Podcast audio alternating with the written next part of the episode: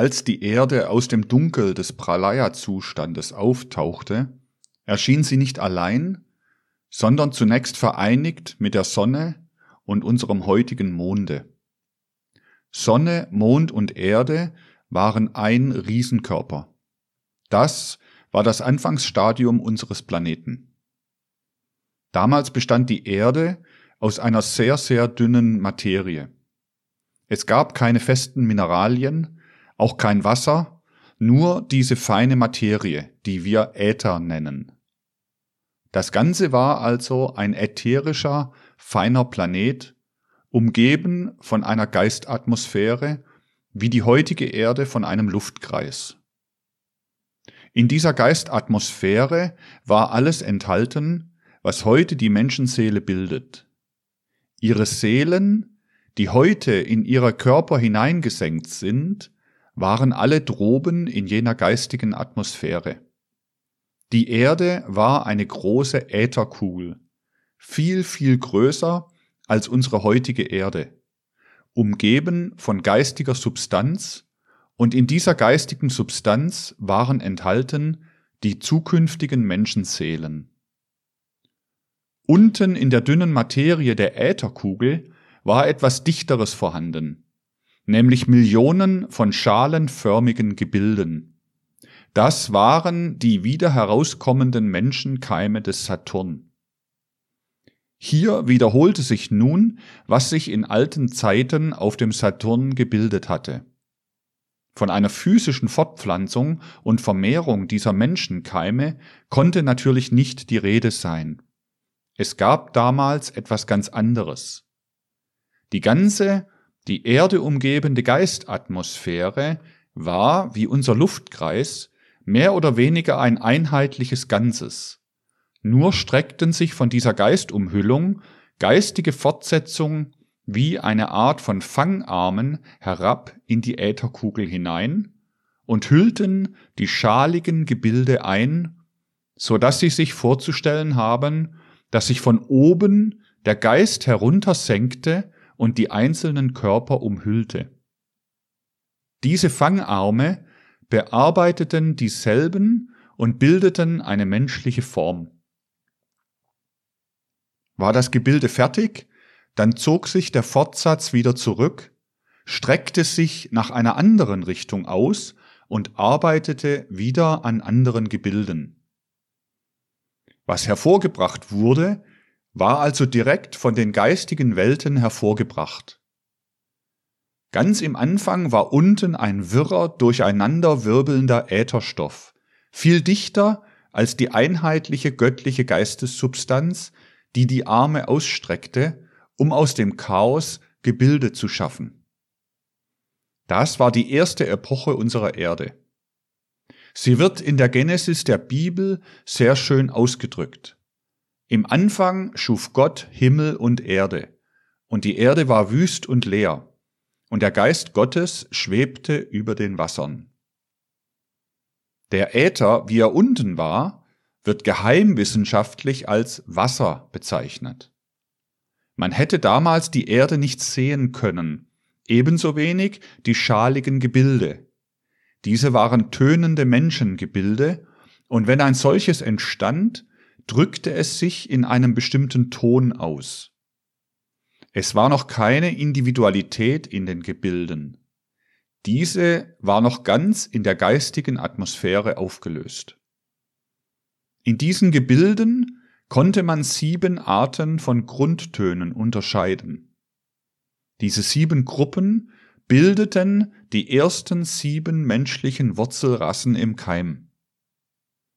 Nach Millionen von Jahren kam ein großer kosmischer Vorgang. Der ganze mächtige Ätherkörper schnürte sich etwas ein, nahm eine biskuitförmige Gestalt an und blieb eine Zeit lang so. Endlich trennte sich von diesem gemeinsamen Gebilde ein kleiner Teil ab, bestehend aus Erde und Mond. Mit diesem Vorgang war für die Menschheitsentwicklung etwas ganz Besonderes verbunden. Die Menschenkeime wurden gegliedert. Sie wurden differenziert. Durch den Austritt der Sonne konnten nun zuerst Gegenstände von außen beleuchtet werden. Alles Sehen beruht darauf, dass Licht vorhanden ist, dass die Sonnenstrahlen auf die Gegenstände fallen und zurückgeworfen werden. Das Licht ist der Urheber der Augen. Als die Sonne heraustrat, waren Körper vorhanden, die sie bescheinen konnte. Dadurch war die Möglichkeit gegeben, dass sich ganz allmählich Organe herausbildeten zur Wahrnehmung der beleuchteten Gegenstände. Die Umgebung wurde sichtbar. Diese Zeit wird in der Genesis dargestellt mit den Worten Und Gott sprach, es werde Licht, und es ward Licht. Und Gott sah das Licht, dass es gut war. Und Gott schied das Licht von der Finsternis. Das ganze Erdengebilde geriet nun in Drehung und dadurch entstanden Tag und Nacht. Wenn man als Geheimwissenschaftler die Bibel liest, kann man alles wieder wörtlich nehmen. Jetzt war ein großer Teil derjenigen geistigen Wesenheiten, welche die Erde umgeben hatten, mit der Sonne fortgegangen. Sie bildeten die geistige Bevölkerung der Sonne und wirkten von der Sonne aus auf die Erde. Die physisch-ätherischen Menschengebilde wurden nun ausgestattet mit einer Astralhülle. Das Ganze, Erde und Mond, war nun umgeben von einer astralen Atmosphäre.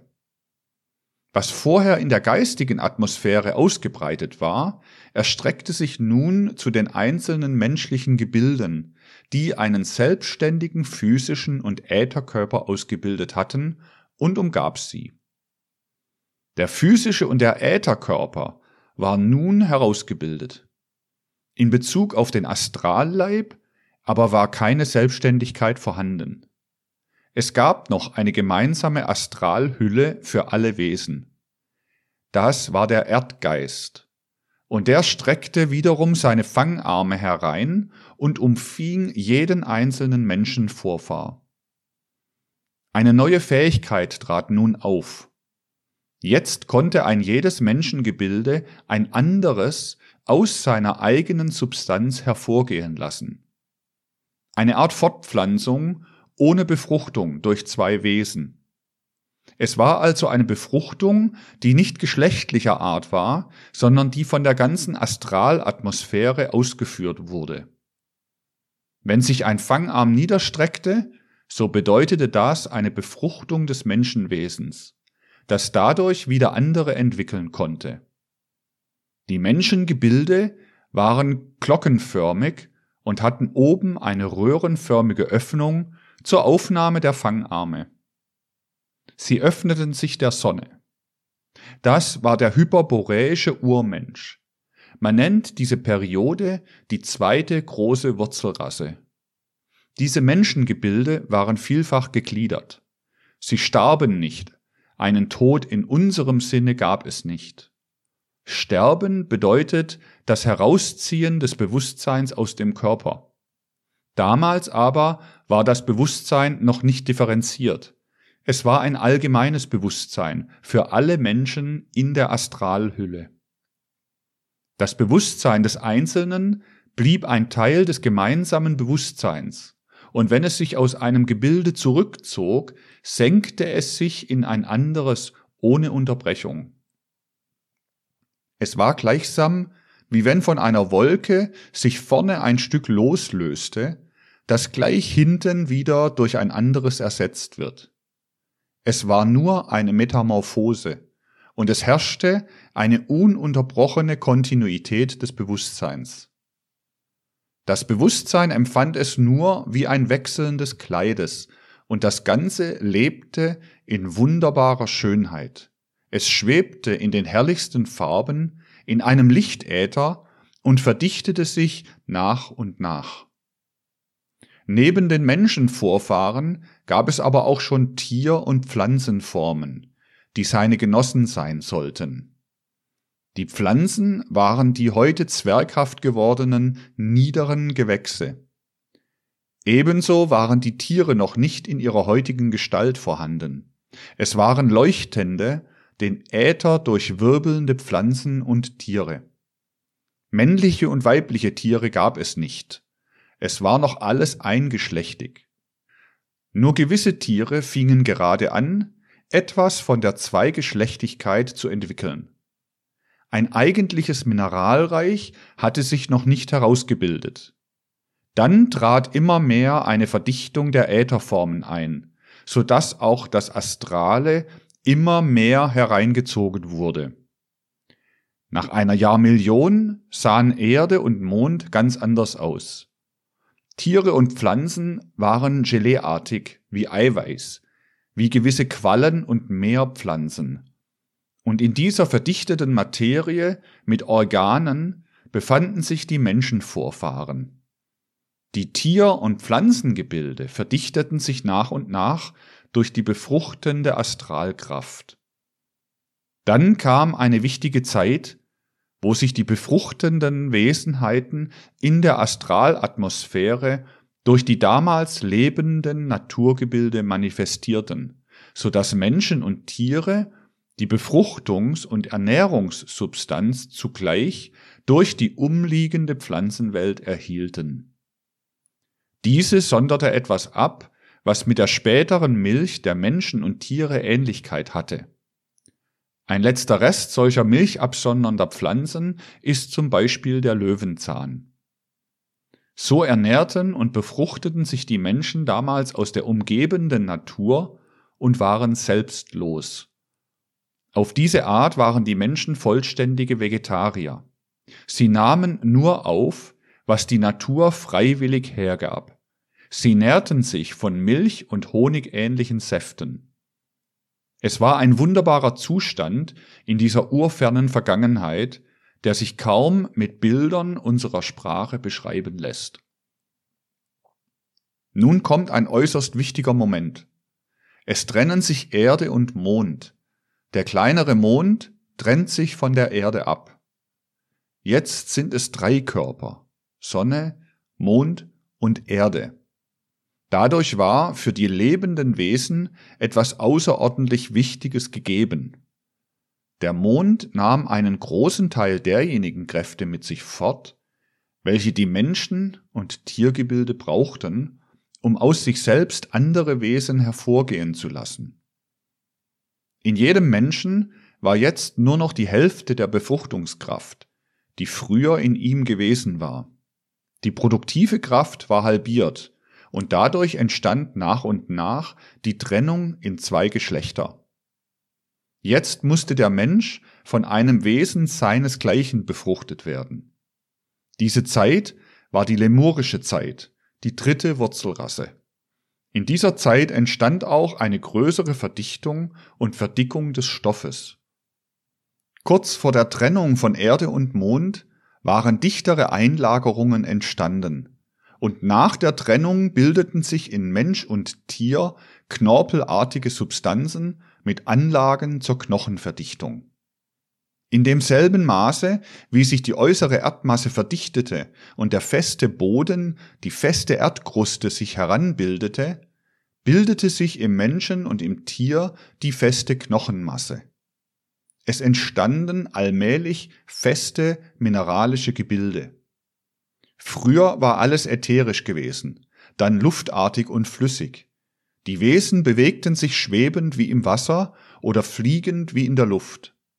Jetzt bildete sich die Erde in ihren Felsen ein festes Gerüste aus, wie das Knochengerüst im Innern des Menschen. Knochen- und Felsenbildung gingen miteinander parallel. Die Form der damaligen Menschen ist zu vergleichen mit einer Art Fisch-Vogeltier. Der größte Teil der Erde war noch wässrig, die Temperatur war noch sehr hoch.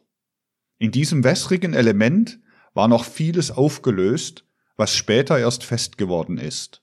Zum Beispiel auch jetzige Metalle und andere Stoffe. Darin bewegten sich die Menschen sozusagen in schwimmender, schwebender Bewegung. Die ungeheure Hitze, die damals auf der Erde herrschte, konnten sie gut vertragen. Ihr Körper bestand ja noch aus einer Materie, die den geschilderten Verhältnissen entsprach, so dass sie darin leben konnten. Dem Wasser waren kleine Kontinente, inselartige Gebilde eingelagert, auf denen die Menschen umherwandelten. Aber die ganze Erdmasse war durchsetzt von vulkanischer Tätigkeit, die mit ungeheurer Vehemenz fortgesetzt Teile der Erde vernichtete, so dass diese fortwährend elementaren Zerstörungen und Neubildungen ausgesetzt war. Die Menschen hatten noch keine Lungen, sie atmeten durch röhrenförmige Kiemenorgane. Sie sehen, der damalige Mensch war schon ein sehr kompliziertes Gebilde. Er hatte sich ein Rückgrat eingelagert, erst knorpelartig, dann knochig, und um sich schwebend und schwimmend fortbewegen zu können, hatte er eine Schwimmblase, etwa wie die heutigen Fische. Bald, das heißt immerhin nach Jahrmillionen, wurde die Erde fester. Das Wasser trat zurück, sonderte sich ab von den festen Bestandteilen. Die Luft kam in ihrer Reinheit heraus, und durch den Einfluss der Luft bildete sich die Schwimmblase allmählich zu Lungen um. Der Mensch erhob sich jetzt über das wässrige Element. Das war ein besonders wichtiger und bedeutungsvoller Vorgang. Die Kiemen bildeten sich zu anderen Organen um, teilweise zu Gehörorganen. Mit der Ausbildung der Lungen entstand die Fähigkeit des Atmens. Dadurch lebt die ganze Menschheit in einem gemeinsamen Element, in der Luft. Die Menschen sind von Luft umgeben. Jeder Mensch nimmt ein Quantum Luft auf, bildet es nach seiner Form um und gibt es wieder heraus. Anfangs war der Mensch erfüllt mit dem reinen Geiste, später mit dem Astralen und jetzt mit der Luft. Nun war der Mensch an dem Punkte angelangt, wo sich die Wärmeatmung in Luftatmung umwandelte. Damit wurde verwertet, was der Mars gebracht hatte. Es entstand jetzt warmes Blut. Der Moment ist da, wo das, was früher außerhalb des Menschen gewesen war, in ihn hineindrang. Der Geist, der früher ihn umgab, ging in den Menschen hinein. Und wodurch? Durch die Luft. Die Fähigkeit des Atmens bedeutete die Aufnahme des individuellen menschlichen Geistes. Das Ich des Menschen kommt in den Menschen mit der Atemluft hinein. Wenn wir von einem gemeinsamen Ich aller Menschen sprechen, so hat dieses auch einen gemeinsamen Körper, die Luft. Nicht umsonst haben die Alten dieses gemeinschaftliche Ich Atma, das heißt Atmen genannt. Sie wussten genau, dass sie es beim Atmen einziehen und wieder ausstoßen. Wir leben in unserem gemeinschaftlichen Ich, weil wir in der allgemeinen Luft leben. Natürlich darf die Schilderung dieses Vorganges wiederum nicht zu wörtlich genommen werden. Das Hineinsenken des individuellen Ichs in den Menschen wird in der theosophischen Literatur beschrieben als das Herabsteigen des Manas, der Manas Aputras. Mit jedem Atemzug nahm ein menschliches Wesen langsam Manas, Buddhi und Atma mehr oder weniger im Keime auf. Die Genesis schildert diesen Moment und wir können sie dabei wörtlich nehmen. Und Gott hauchte Adam den Odem des Lebens ein, und er ward eine lebendige Seele. Das ist die Aufnahme des individuellen Geistes. Der Mensch hatte nun auch warmes Blut, und dadurch konnte er die Wärme in sich bleibend machen. Damit ist aber noch etwas sehr Wichtiges verbunden. Auf dem Monde waren auch Wesen vorhanden gewesen, die höher standen als die damalige Menschenwelt.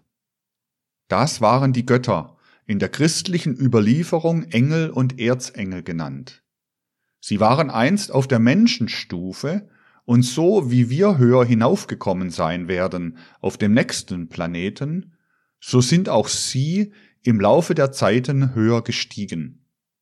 Sie hatten keinen physischen Körper mehr, waren aber noch mit der Erde verbunden. Sie brauchten nicht mehr das, was der Mensch brauchte. Sie brauchten aber die Menschen selbst, über die sie regieren konnten. Als der Mond seine Entwicklung vollendet hatte, blieb von diesen Göttern ein Teil in der Entwicklung zurück.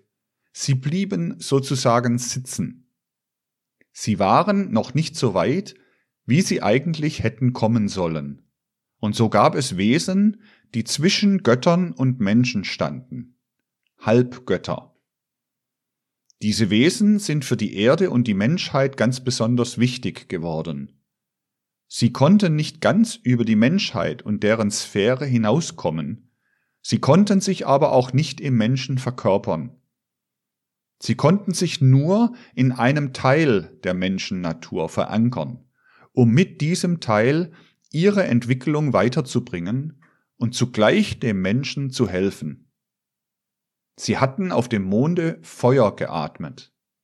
In dem Feuer, das nun im Menschen dauernd geworden war, im warmen Menschenblut, dem Ursitz der Leidenschaften und Triebe, verankerten sie sich und gaben ihm etwas von dem Feuer, das auf dem Monde ihr Element gewesen war. Das sind die Scharen des Luzifer, die luziferischen Wesenheiten. Die Bibel nennt sie die Verführer der Menschen. Sie verführten den Menschen insofern, als sie in seinem Blute lebten und ihn selbstständig machten. Wären diese luziferischen Wesenheiten nicht dagewesen, so würden die Menschen alles von den Göttern als Geschenk bekommen haben. Sie wären weise, aber unselbstständig, abgeklärt, aber unfrei geworden. Dadurch, dass diese Wesenheiten sich in seinem Blute verankerten, wurde der Mensch nicht nur weise, sondern er bekam Feuer, Leidenschaft für die Weisheit und Ideale. Damit aber war die Möglichkeit des Abirrens gekommen. Die Menschen können sich abwenden von dem Hohen. Der Mensch konnte nun wählen zwischen Gut und Böse. Mit dieser Anlage, mit dieser Möglichkeit des Bösen wurde die lemurische Rasse nach und nach entwickelt.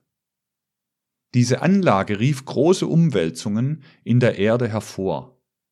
Die Erde geriet in Zuckungen und Beben, und so ging Lemurien zum großen Teil durch diese Leidenschaften der Menschen zugrunde. Die Erde hatte sich wieder verändert, verdichtet.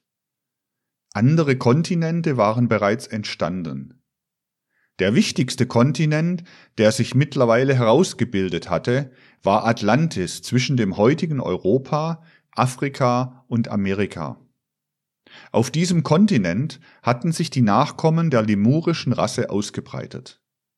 In vielen Millionen Jahren hatte sie sich sehr verändert und eine Gestalt angenommen, die der heutigen Menschengestalt ähnelte. Dennoch waren diese Menschen von den heutigen sehr verschieden. Die Kopfbildung war eine ganz andere. Die Stirn war noch viel niedriger. Die Ernährungsorgane waren viel mächtiger ausgebildet. Der Ätherleib des Atlantiers ragte weit über seinen physischen Kopf hinaus. Im Ätherleib des Kopfes war ein wichtiger Punkt, der mit einem Punkte im physischen Kopf korrespondierte. Die Entwicklung bestand nun darin, dass beide Punkte zusammenrückten, so dass der Punkt des Ätherkopfes sich in den Punkt des physischen Körpers hineinschob. In diesem Augenblick, wo beide Punkte zusammenfielen, konnte der Mensch anfangen, Ich zu sich selbst zu sagen. Das Vorderhirn konnte jetzt ein Werkzeug werden für den Geist. Es entstand das Selbstbewusstsein. Dieser Moment trat zuerst bei den in der Gegend des heutigen Irland wohnenden Atlantiern auf. Die Atlantier entwickelten sich nach und nach in sieben Unterrassen. Mohalas, Tlavatli, Urtolteken, Urturanier, Ursemiten, Urakadier und Urmongolen. Bei den Ursemiten geschah die Vereinigung der beiden Punkte und entwickelte sich das klare Selbstbewusstsein. Die beiden folgenden Unterrassen, die Urakadier und Urmongolen, schössen eigentlich über das Ziel der atlantischen Menschheit hinaus. Vor dieser Vereinigung der beiden Punkte waren die Seelenkräfte der Atlantier grundverschieden von heute. Die Atlantier hatten einen viel beweglicheren Körper und vor allen Dingen in der allerersten Zeit einen mächtigen, starken Willen. Sie konnten zum Beispiel verlorene Gliedmaßen ergänzen, Pflanzen schnell wachsen lassen und übten dadurch einen gewaltigen Einfluss auf die Natur aus. Sie hatten mächtig ausgebildete Sinnesorgane. Sie konnten Metalle durch das Gefühl unterscheiden, wie wir Gerüche unterscheiden. Dann aber hatten sie in hohem Grade die Gabe des Hellsehens. Sie schliefen in der Nacht nicht wie der heutige Mensch, der höchstens verworrene Träume hat, sondern wie der Hellseher, nur dumpfer. Sie standen nachts im Verkehr mit den Göttern, und was sie da erlebten, das lebt noch fort in den Mythen und Sagen. Sie zwangen die Naturkräfte in ihren Dienst. Ihre Wohnungen waren halbe Naturgebilde und in Felsen hineingehauen. Die Atlantier konstruierten Luftschiffe, zu deren Fortbewegung sie nicht anorganische Kraft, wie zum Beispiel die heutige Kohlenkraft, sondern die organische Pflanzentriebkraft verwandten.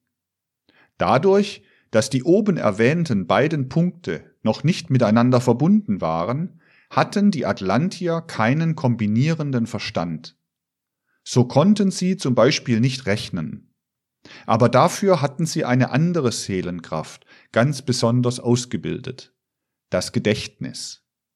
Die kombinierende logische Verstandeskraft und das Selbstbewusstsein kamen erst in der fünften Unterrasse, den Ursemiten, hervor. Durch eine gewaltige Wasserkatastrophe ging Atlantis zugrunde. Der ganze Kontinent wurde allmählich überflutet und die Volksmassen wanderten ostwärts nach Europa und Asien. Ein Hauptzweig bewegte sich von Irland durch Europa nach Asien. Überall blieben Volksmassen zurück. Geführt wurden sie von einem hohen Eingeweihten, dem sie ganz und gar vertrauten. Dieser bewirkte dann durch seine Weisheit eine Auslese, er nahm die Besten mit sich und siedelte sie im fernen Asien an einer Stätte an, wo heute die Wüste Gobi liegt.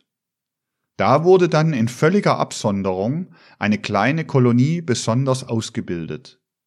Von dieser Kolonie aus gingen dann Kolonisatoren in alle bewohnten Länder und begründeten die Kulturen der nächsten Wurzelrasse, die indische, die altpersische, die ägyptisch-babylonisch-assyrische, die griechisch-lateinische Kultur. Und dann entstand die germanisch-angelsächsische Kultur. Wir werden dann morgen sehen, wie die Entwicklung sich weiter gestaltete.